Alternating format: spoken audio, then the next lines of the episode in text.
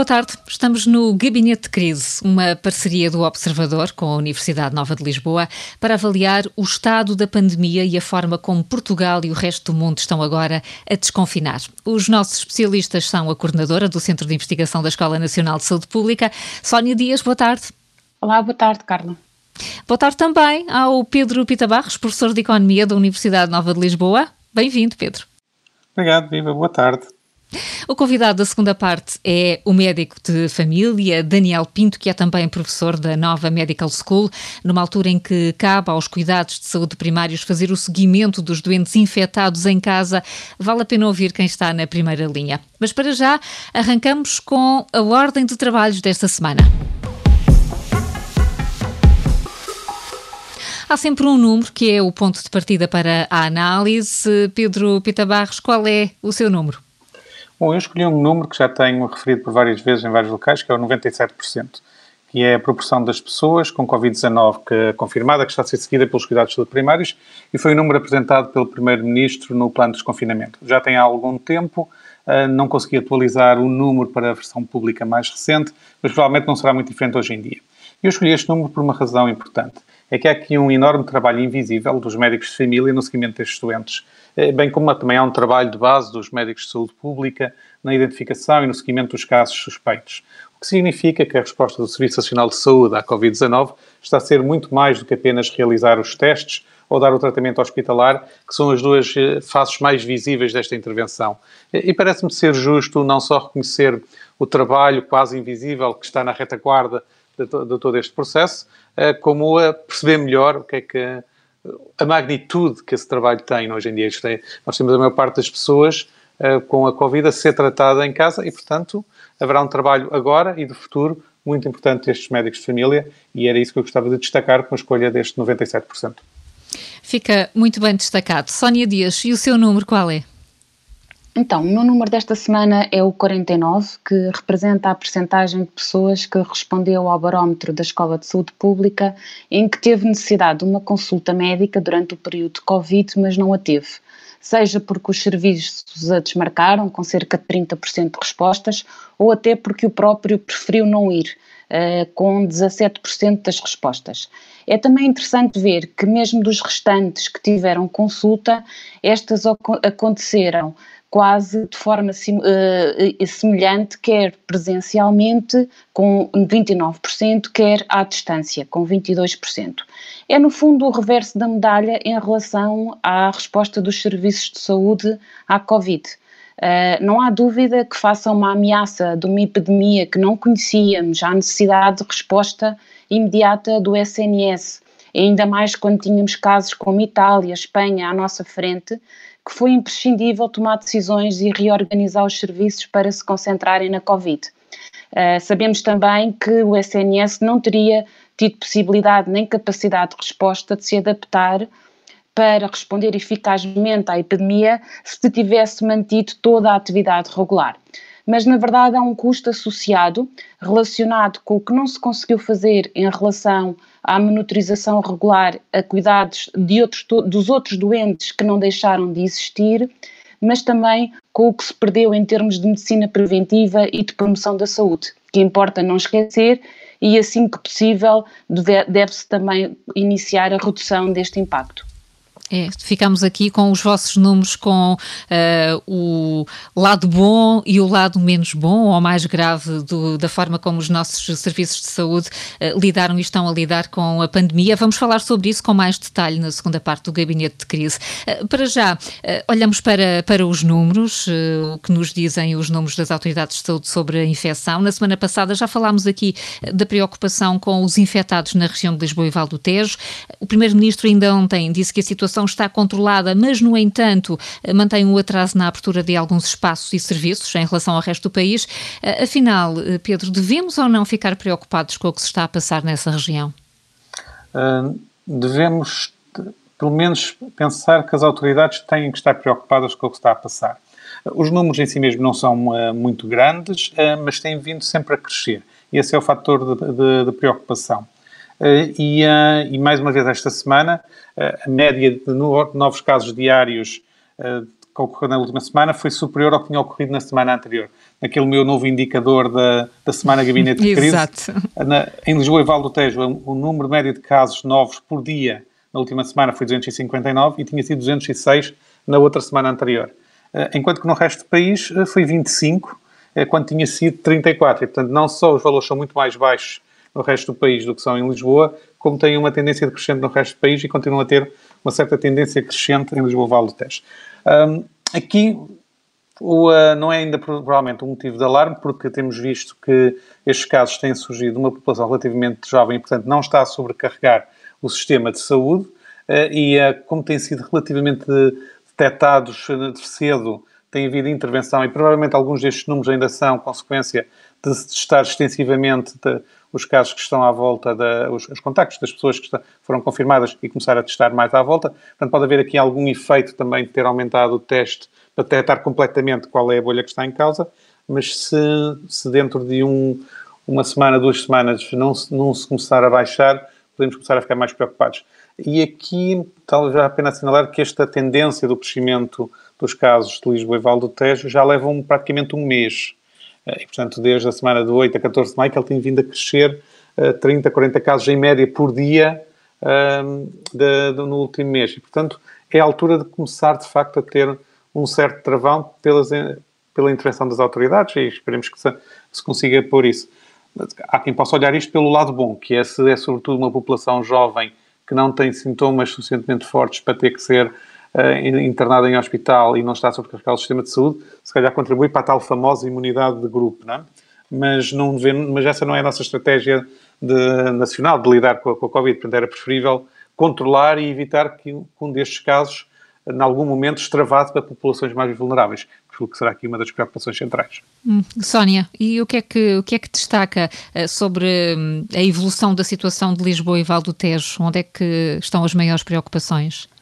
Pois, eu, eu acho que de facto concordo completamente com o que o Pedro estava a dizer e até seguindo um pouco este raciocínio, de facto os números uh, podem vir a ser preocupantes se não, se não começarem a baixar, mas de facto tivemos a informação que foram realizados mais de 17 mil testes, não é? E apenas 4% foram positivos e todos assintomáticos. Portanto, de facto, parece-me estar a haver um esforço grande de testagem, o que aumenta já sabemos uh, de forma lógica o número de casos identificados, mas parece também estar a haver um esforço muito grande de identificação, caracterização e isolamento dos, do, dos focos e dos casos de infecção e adaptar medidas particulares no controle destes surtos, o que de alguma maneira nos dá a garantia ou a segurança de que, facto, que as autoridades estão a conter estas questões.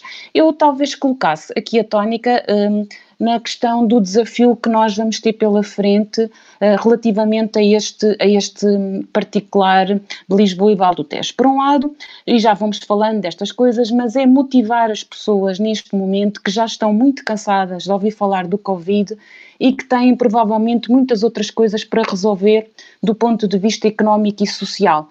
Não é? E, portanto, eu diria que as pessoas começaram, por um lado, a saber conviver com o vírus numa primeira fase, porque adotaram algumas medidas de segurança, etc. Mas agora estão também a começar a viver e a conviver com o risco de infecção. Ou seja, as pessoas acabam por estar relativamente confortáveis com o facto de terem que correr este risco. E isso vai pesar na tomada de decisão do que fazer no seu dia a dia e claramente a necessidade de trabalhar e de construir a sua normalidade é muito importante. Só realçar um outro aspecto é que de facto estes casos parecem estar associados a casos e a contextos particulares mas é importante que as pessoas percebam, porque às vezes acontece isso, que um, estes casos uh, não são um problema dos outros. Uh, e que não são os meus contextos, portanto, isto não me diz respeito. É muito importante que as pessoas compreendam que estes casos muitos deles até de pessoas assintomáticas que não sabem que estão infectadas e que estas pessoas não vivem numa bolha. As pessoas movem-se, trabalham e, portanto, qualquer pessoa infectada pode acabar por ser o início, até de forma inconsciente, o início de uma cadeia de transmissão e, portanto, a disciplina que todos temos que ter para manter estas regras de segurança é fundamental, não é?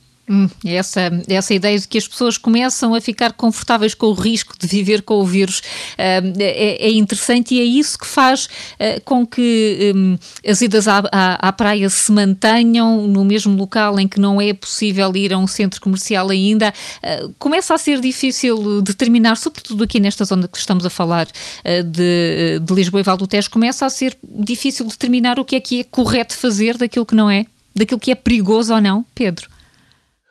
Ah, sim, sim, até certo ponto começa a haver alguma quase contradição entre normas para determinadas áreas e normas para outras áreas. Uh, e um, isso vai ser difícil lidar. Eu calculo que parte da, das dificuldades seja a capacidade da própria Direção-Geral de Saúde emitir normas ou, ou, orientações detalhadas para toda e qualquer circunstância, uh, e portanto torna-se complicado fazer isso em termos de tempo e de recursos que, de pessoas que exigem que exige que possam ter, ser necessárias noutros pontos do sistema, mas depois para, para o cidadão comum começa a ficar uma, essa dúvida precisamente até onde se pode ir e não, e não se pode ir. Eh, e é provável que aconteça muito o que a Sónia está a referir, que as pessoas com o cansaço e com a passagem do tempo vão começando elas próprias eh, numa, numa espécie de experimentação. Vão à praia uma vez, não aconteceu nada, podem ir numa segunda vez. Eh, vão a, vão a uma, a uma, uma zona comercial, não, não aconteceu nada, não há notícia de nada, vão uma segunda vez. E, pouco, e aos poucos vão, vão experimentando. Não é necessariamente mau, desde que seja sempre feito com as precauções devidas. Isto é, nós não podemos passar da, a viver com um medo permanente de tudo e de alguma coisa, até porque se esse medo depois passar para, para a suspeição de toda e qualquer pessoa que passa na, na, rua ao nosso lado e que tem uma pequena tosse e ficamos assustados, passamos a ter uma vida de sociedade que não que é completamente atípica, não é? Não, uma vida de medo que não se justifica. Claro, é impossível. Claro. E, portanto, é natural que as pessoas vão fazendo alguma experimentação de ver até onde podem ir e ganhando alguma confiança e com isso vão progredindo. Agora, o importante aqui é perceber se até o facto de os novos casos que terem sido confirmados serem numa população muito específica, se não tem a ver com, ah, se calhar, alguma falta de sensibilidade para com essa mesma, com as necessidades de socialização dessa mesma população. Uh, e, por exemplo, basta pensar nos miúdos em idade escolar, não têm sido os casos mais, mais prementes em termos de aumento de, de número de casos confirmados, mas uh, as pessoas em idade escolar, os adolescentes, uh, estavam habituados a uma socialização intensa que lhes foi totalmente retirada, não é? De um dia agora, para o outro. De um dia para o outro. E se começam agora a ter a oportunidade de voltar a ter alguma dela, é natural que, pela própria natureza, tendam a experimentar mais e mais, não é? E, portanto, aqui não será tanto de proibir situações dessas, de pessoas dos seus 20 e tal anos, etc., não será começar a proibir idas à praia ou outras coisas, é manter as pessoas alerta e, sobretudo, ter uma grande capacidade de ir buscar e testar sempre que for detectado um caso, não é? Muito bem. Eh, eh, em, em, um minuto, Sónia, posto isto, parece-lhe que a hipótese de uma cerca sanitária eh, está completamente hum, saída de, como uma estratégia. Sim, porque se de facto os casos estão a ser bem identificados, monitorizados, isolados e controlados os seus contactos, na verdade não me parece que estas medidas de cercas eh, sanitárias e de grande contenção sejam a função mais uh, premente neste momento. Realmente o que é necessário é uma grande disciplina individual e mantermos todas as regras que já fortemente foram disseminadas, não é? Muito bem está uh, agora na ordem de trabalhos do Gabinete de Crise. Uh, os mitos, vamos deixá-los cair.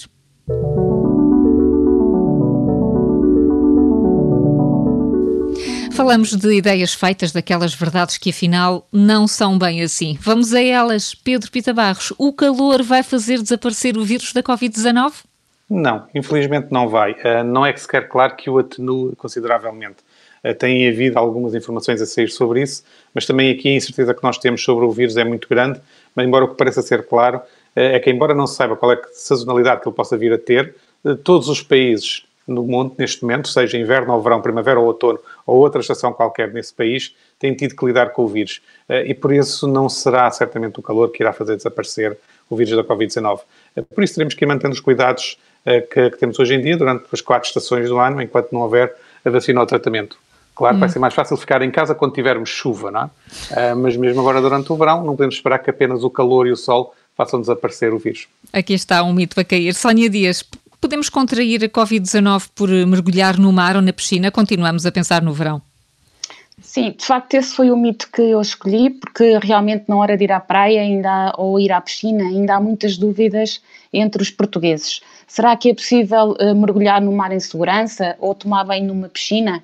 Uh, ainda não existem estudos específicos para o SARS-CoV-2 em água, mas o que se sabe, tendo em conta os estudos feitos com outros vírus também da família do coronavírus, é que parece que, por um lado, o efeito da diluação do vírus no meio aquoso faz com que o risco de infecção se reduza muito comparativamente com a transmissão aérea, e por outro lado, mesmo em relação ao mar e à presença de sal, provavelmente contribui para uma diminuição da carga viral e da sua inativação, levando assim a uma redução da concentração e da infecciolidade do vírus.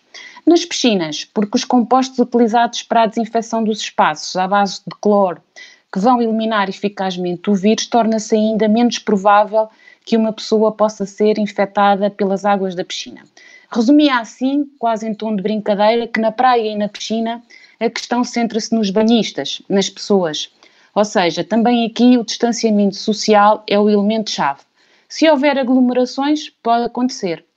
Não pela água, mas devido à transmissão aérea ou ao contacto direto, não se excluindo que ao ladar próximo de alguém infectado mesmo que esta seja assintomático, possa levar a uma infecção. Portanto, resumia, distanciamento social também nas praias e nas piscinas. A Covid-19 não se contrai na água do mar ou da piscina, mas sim com os banhistas, e não vale a pena pensar que o vírus vai desaparecer com o calor. Vamos ter de continuar a lidar com ele. Vamos regressar já a seguir com notas de esperança e também com o médico Daniel Pinto para falar de cuidados de saúde primários. Até já.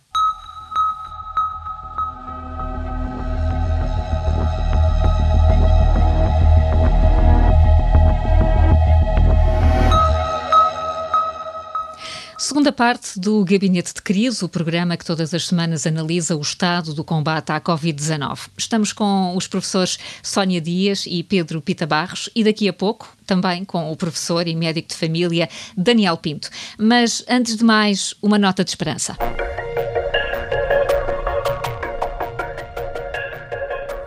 É preciso estar atento, respeitar as indicações, mas todos os dias vamos tendo também alguns sinais de confiança. Sónia Dias, qual é a sua nota de otimismo desta semana? a nota que trago uh, prende-se com o facto de se terem retomado as visitas aos lares. Voltar a ser possível o contacto com os familiares e entes queridos tem um impacto muito positivo no bem-estar, no nosso lado emocional, no aumento da tranquilidade, o que é também um importante contributo para se enfrentar esta nova realidade. E de facto, esta, esta possibilidade de, das visitas aos lares foi desejada com muita expectativa. Muitos ansiavam de facto ser possível uh, esta retoma. E parece que está a correr bem, não se observou um aumento dos casos nestes contextos e demonstrando que, que, estamos a ser capazes de pôr em prática medidas para que as visitas decorram com segurança.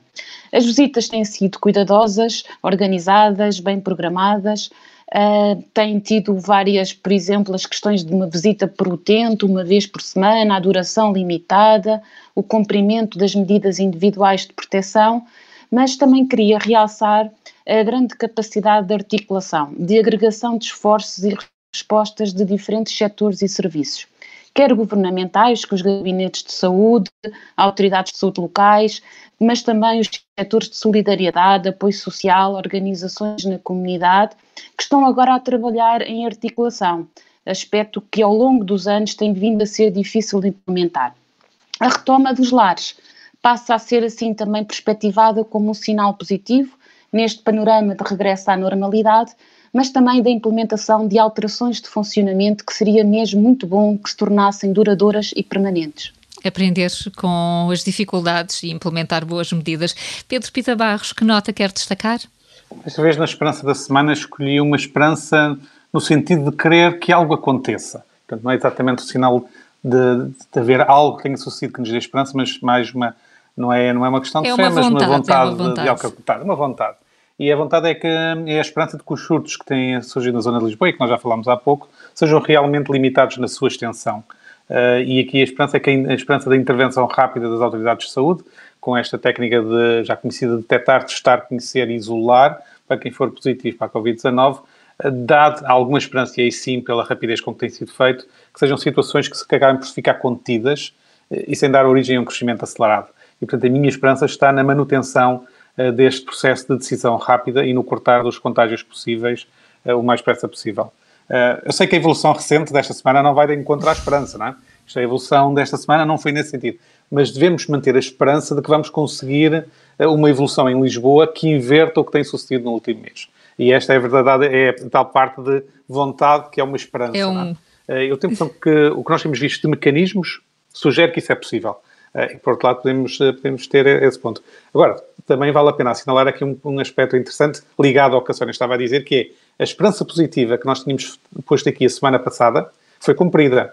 Isto é, tínhamos a esperança positiva de que não houvesse surtos associados com esta abertura das visitas aos lares e às residências de idosos. E, na verdade, os cuidados que estão a ser tidos por toda a gente, eh, seja nos lares, seja de quem visita, seja provavelmente da, da, dos próprios residentes, eh, acaba por ter dado cumprimento a esta esperança que nós tínhamos a semana passada, que era uma abertura que era desejada, como a Sónia referiu, que ia obrigar a cuidados que todos tiveram e, que não, e a esperança era que não resultasse em surtos nesses locais, o que parece que que se conseguiu eh, garantir. Então pode ser que dê sorte. Nem sempre as nossas pode ser que dê sorte Exatamente. que a esperança desta semana se confirme para a próxima. Eh, em todo o caso, fica aqui uma ótima deixa para chamarmos já o convidado desta semana do Gabinete de Crise. A maioria dos doentes com Covid-19 cura-se em casa, os tais 97% que falávamos na primeira parte do programa, e esses doentes não estão a necessitar de tratamento hospitalar. Por isso, cabe aos cuidados de saúde primários fazer o acompanhamento destas situações. O médico de família, Daniel Pinto, exerce na área de Lisboa, é também professor da Nova Medical School. Muito bem-vindo ao Gabinete de Crise, obrigada por estar connosco uh, esta tarde. Começo por lhe perguntar como é que está a correr este processo de monitorização dos doentes que se tratam em casa. Obrigado, uh, obrigado pelo convite. Bom, uh, este tem sido um trabalho novo para, para os médicos de família, porque de facto, como disse, a maior parte das situações não são graves o suficiente para motivarem a ida ao, hospital. Ao mesmo tempo, nós sabemos que esta é uma doença um pouco diferente daquela que nós estamos habituados, no sentido em que, ao contrário do que acontece numa gripe, em que nós normalmente sentimos-nos muito mal nos primeiros dias e depois vamos melhorando, na, na Covid-19, às vezes nós sentimos relativamente bem no início e, passado alguns dias, as pessoas começam a sentir-se pior e, portanto, eh, isso motiva esta necessidade de acompanhamento permanente das pessoas que estão uh, a ser tratadas em sua própria casa.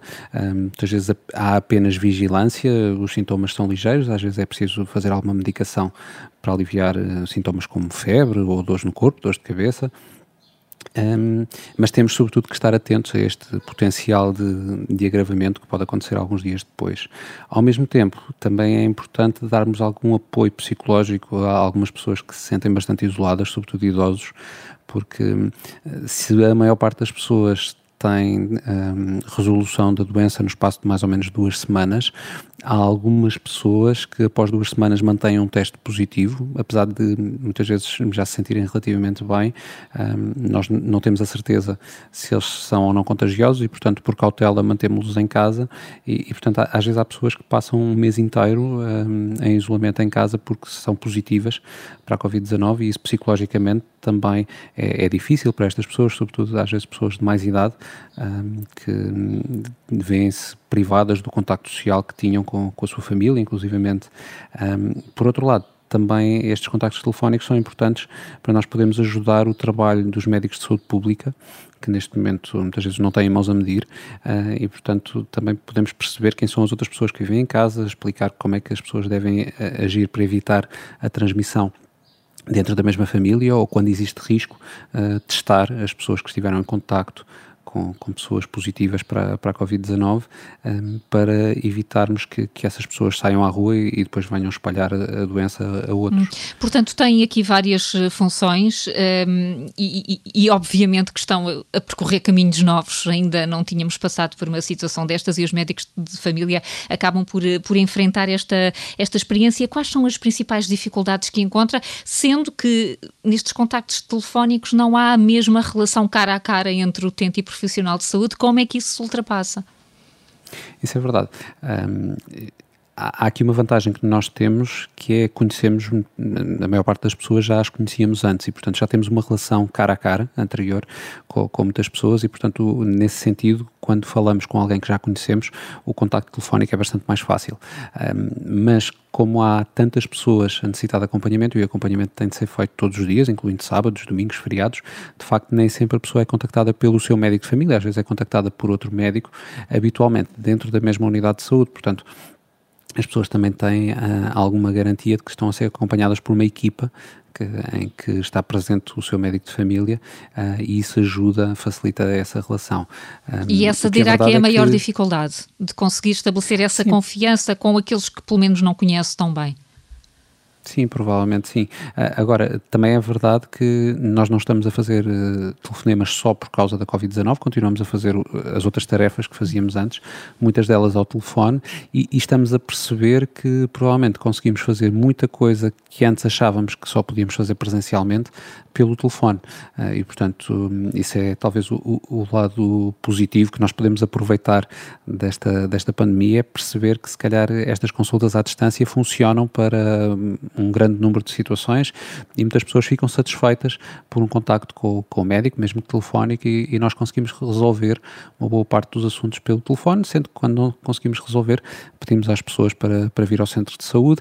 Eh, neste caso, as pessoas que têm infecção pela, pela Covid-19, há áreas dedicadas, há atendimentos dedicados à, à Covid-19 na comunidade, porque às vezes nós não temos a certeza se a pessoa precisa mesmo de, de ir ao hospital e, portanto, pode precisar de, de uma observação um, e, e, nesse caso, vai uma dessas áreas dedicadas onde também há médicos de família que estão a fazer este trabalho de procurar avaliar a gravidade da doença um, e, e, enviar para o hospital apenas aquelas pessoas que realmente necessitam. E, portanto, podemos dizer, se calhar de uma forma mais, eh, mais simples, mas que os cuidados de saúde primária acabaram por se reinventar e descobrir até uh, forças e qualidades que nem sabiam que tinham.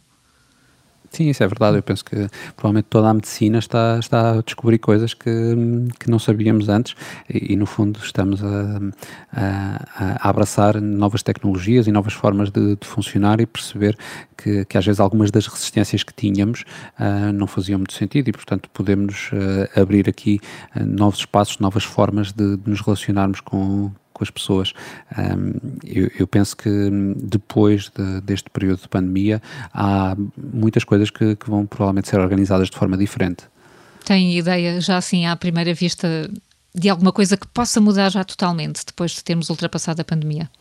Eu, eu diria que, por exemplo, uma boa parte das pessoas que têm situações crónicas como a hipertensão arterial, um, sobretudo pessoas mais jovens, uh, abaixo dos 60 anos, que muitas vezes não têm outras doenças, não têm consequências da, da hipertensão ainda, uh, apenas precisam de vigiar a sua pressão arterial e podem fazer isso em casa ou na farmácia uh, e precisam de um contacto com o médico para fazer a gestão da, da sua medicação, para fazer a avaliação relacionada com, com a hipertensão. Provavelmente muitas destas pessoas de facto não precisam de ir aos centros de saúde duas vezes por ano para estar cara a cara com o médico médico, podem fazer uma boa parte do acompanhamento à distância e se calhar até uma parte do acompanhamento ser feito por outros profissionais, como enfermeiros, que também podem fazer hum, essa, essa avaliação. Eu diria que, por outro lado, há, há aqui uma, uma questão que, que, também é importante, que é uh, nós temos de perceber aquilo que é, que é prioritário, no fundo, uh, com estas tarefas adicionais que temos relacionadas com, com a Covid-19, o, o, tempo não aumentou e, portanto, uh, como nós já, já tínhamos o dia todo ocupado e, sobretudo, na área da Grande Lisboa, há uma carência grande de, de médicos de família, a pressão de, do trabalho era, era grande. E, portanto, algo que nós provavelmente também temos de, de aprender é uh, uh, dar prioridade àquilo que traz mais ganhos em saúde, àquilo que, que pode levar à diminuição de, das principais causas de morte e também à diminuição de, de internamentos ou de complicações de doenças e, e, se calhar, abandonarmos algumas práticas que, que tínhamos anteriormente que não não trazem ganhos em saúde às pessoas e que ocupam o tempo dos médicos desnecessariamente. E haja, e haja meios, Daniel Pinto, já vamos falar sobre isso. Portugal não tem os médicos de família que, que precisava e isso terá outras consequências. Deixe-me chamar a Sónia Dias a esta conversa, porque na primeira parte a Sónia chamava a atenção para quantidade de consultas e de outros atos médicos que acabaram por ser desmarcados por causa desta concentração uh, no, no, problema da Covid. Esta experiência uh, vem capacitar os cuidados de saúde primários e os médicos de família de uma outra forma? Eh, sim, só talvez dizer que de facto, e parece-me que é mesmo muito justo, que no, no, princípio do discurso público, nesta fase inicial da pandemia, foi muito colocada a tónica nos cuidados hospitalares, na existência ou não de número necessário de ventiladores, etc., que pode ter dado a ideia de que a luta e o combate se centrava fundamentalmente ao nível dos cuidados hospitalares e cuidados intensivos. Mas, na verdade, houve um extraordinário e importante componente que se centrou nos cuidados de saúde primários e estas equipas de medicina familiar, de saúde pública, etc., superando todas as dificuldades uh, uma, uma pandemia que não se conhecia, alguma falta de recursos, conseguiram dar a resposta e foi fundamentalmente pela disponibilidade das equipas médicas, a sua entrega e motivação. E, portanto, acho que este louvor e este agradecimento pelo contributo, muitas das vezes trabalhando de forma completamente anónima, foi mesmo muito importante. Depois, queria dizer que de facto houve aqui uh, uma série de alterações, uh, até os nossos próprios dados, e no fundo também no seguimento do que estava a ser dito, houve uma série de consultas à, à distância, a utilização de novas tecnologias, portanto, alguma coisa que se uh, poderá de facto aprender e, e levar para o futuro mas diria talvez uh, que esta experiência desta crise uh, evidenciou a importância, muitas das vezes, de não ver os cuidados de saúde apenas centrados nos cuidados hospitalares. E cada vez se percebe mais que as estruturas de proximidade elas são de facto decisivas para implementar medidas de saúde e acho que aqui sim sai reforçado um SNS mais próximo dos cidadãos, das suas comunidades e que respondam aos desafios uh, e às necessidades reais da população. Talvez só para terminar, penso que sai também reforçado o papel que a medicina preventiva e agora que não se pôde, mas também as medidas de promoção da saúde, acompanhamento de grupos mais vulneráveis e que se possa agir mais nas causas dos problemas e não tanto quando estes problemas de saúde já se desenvolveram, já estão ativos e são de muito mais difícil uh, resolução. Dando um exemplo muito concreto, uh, reforçar que os cuidados estejam de facto centrados nas pessoas. Por exemplo, uma dificuldade que temos vindo a lidar é como é que pessoas com multimorbilidades podem se ligar, por exemplo, com vários serviços uh, e esta colaboração interprofissional e integração dos vários serviços, portanto, há aqui de facto muitas lições que se aprenderam e que podem ser importantes. Muitas lições, eh, Pedro, e esta eh, de que tantos utentes recorriam como primeira opção às urgências hospitalares em vez de aos cuidados de saúde primários, centros de saúde ou unidades de saúde familiar, esta tendência pode mudar depois da, da experiência que estamos a ter agora? Sim, é provável que alguns aspectos mudem, porque, como disse o Daniel, eh, havia uma resistência, seja de médicos, seja de doentes, à utilização de meios de consulta à distância, de comunicação remota, que agora, por causa de outro medo maior, eh, conseguiu vencer alguns desses, desses medos. E se se instalar a lógica de que, afinal, eh, corre tudo tão bem, ou se calhar até melhor em alguns casos, por ser uma consulta à distância do que, do que ser presencial, isso pode depois instalar-se como sendo uma, um novo aspecto. Eu concordo com tudo o que a Sónia disse e vou só adicionar uma, uma, um aspecto importante, que é, nós passamos o tempo todo a queixar-nos do que é que devia ser feito e ainda não foi feito, não Agora, vale a pena talvez reconhecer que esta boa resposta dos cuidados de saúde primários, apesar de todos os defeitos que temos posto no nosso sistema de saúde, eh, é também reflexo de um, de um aumento que houve de, de uns médicos de, de família nos últimos anos. Os vários governos têm dito que os querem aumentar. Tem aumentado devagar, nunca chegamos a cobrir a população toda como desejável, mas temos vindo a aumentar. Saiu há poucos dias um, um relatório da OCDE sobre os cuidados de saúde primários, há dois ou três dias, e, de, e, e no contexto da OCDE há apenas oito países que aumentaram a percentagem do, do, número de médicos de família que têm no sistema. E, uh, e Portugal foi um desses. E eu acho que, no, que, a boa resposta que estamos a observar hoje dos nossos cuidados de saúde primários a tratar os doentes de Covid e a manter tudo o resto